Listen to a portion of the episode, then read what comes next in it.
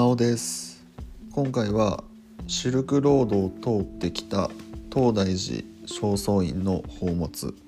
についてお話ししていこうと思います、えーまず、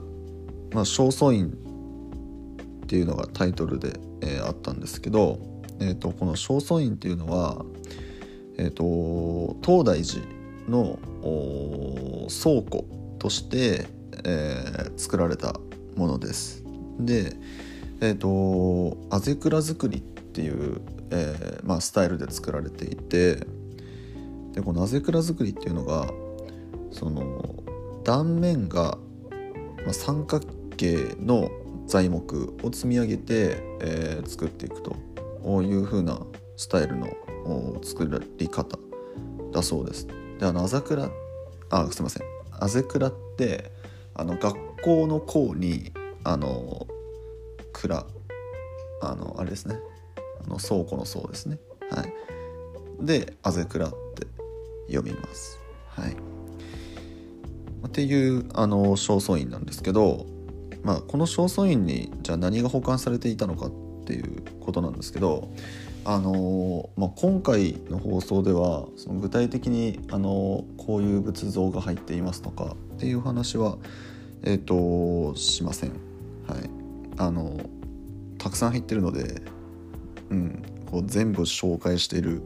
時間は ちょっとさすがにないので、うん、こういうものが入っていますよって簡単に説明だけさせてもらうと,、えー、とまずですねその数が650点ほど保管されているそうです相当な数がね入ってるなって感じですね。えーでえっ、と聖武天皇ゆかりの品々がまあその入っているそうでで、まあ、タイトルにもねシルクロードを通ってきたっていうお話をしたんですけどそのまあ聖武天皇の時代ってあの遣唐使とかがね、うん、こう、まあ、活躍していた時代ですけどこの遣唐使船がこう持ち帰った、まあ、品々が中心だそうです。うん、でまあ遣唐使だから唐中国ですよね。もそうだしあとはインドとかペルシャ。ペルシャってあの今のイランとかね。あの辺のエリアをペルシャって当時は言ったんですけどその辺りってこうなんかユーラシア大陸をこう横断する形でシルクロードっていうのがこう昔ねあってでまあこう貿易とか、まあ、そういうものがねそのシルクロードを通って行われたみたいな、はいまあ、そういう歴史があるんですけど、まあ、そういったそのシルクロードを通る地域の、まあ、品々が、まあ、こう遣唐使船で、まあ、日本に入ってきてで、まあ、聖武天皇がね、まあ、それをすごく大切にしたみたいなことらしいんですけど、まあ、それが正倉院に保管されているということです。でもともと聖武天皇がねこう大切にしていたものなのであの、まあ、聖武天皇の皇后ですね、えー奥さんである光明皇后っていう方がその聖武天皇が崩御した後に、まあ、その品々を東大寺に寄進したと、はい、いうことだそうです。であの今崩御って言ったんですけど崩御っていうのはあの亡くなるっていうことですね。だから聖武天皇が亡くなった後に東大寺に寄進。寄進っていうのはうんなんか寄贈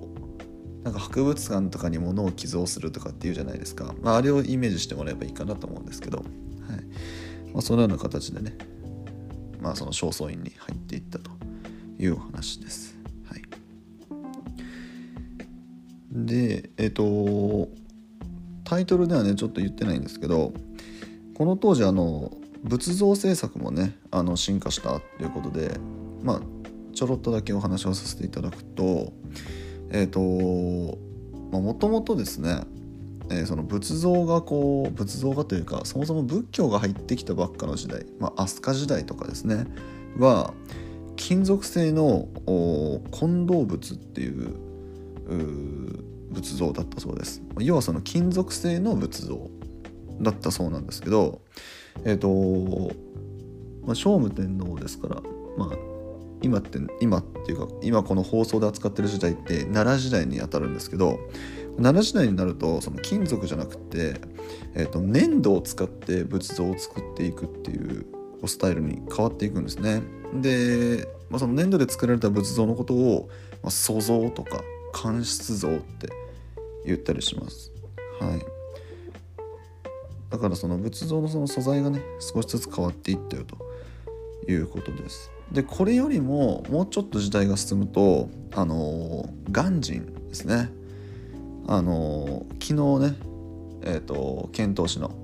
えー、お話をしましたけどその時にもねちょろっと出てきましたけどあの鑑真がですね木彫りの仏像っていうのをこう日本に持ってきたらしいんですね。でそこからそのまあその木で仏像を作るっていうっていうのがまあその日本のね日本で作られる仏像でもその木彫りっていうのがこう主流になっていったよと、はい、いうことだそうです、はい、だから最初は金属で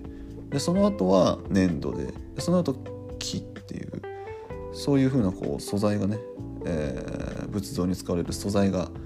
ま、進化していったんだよと、はい、いうお話でした。は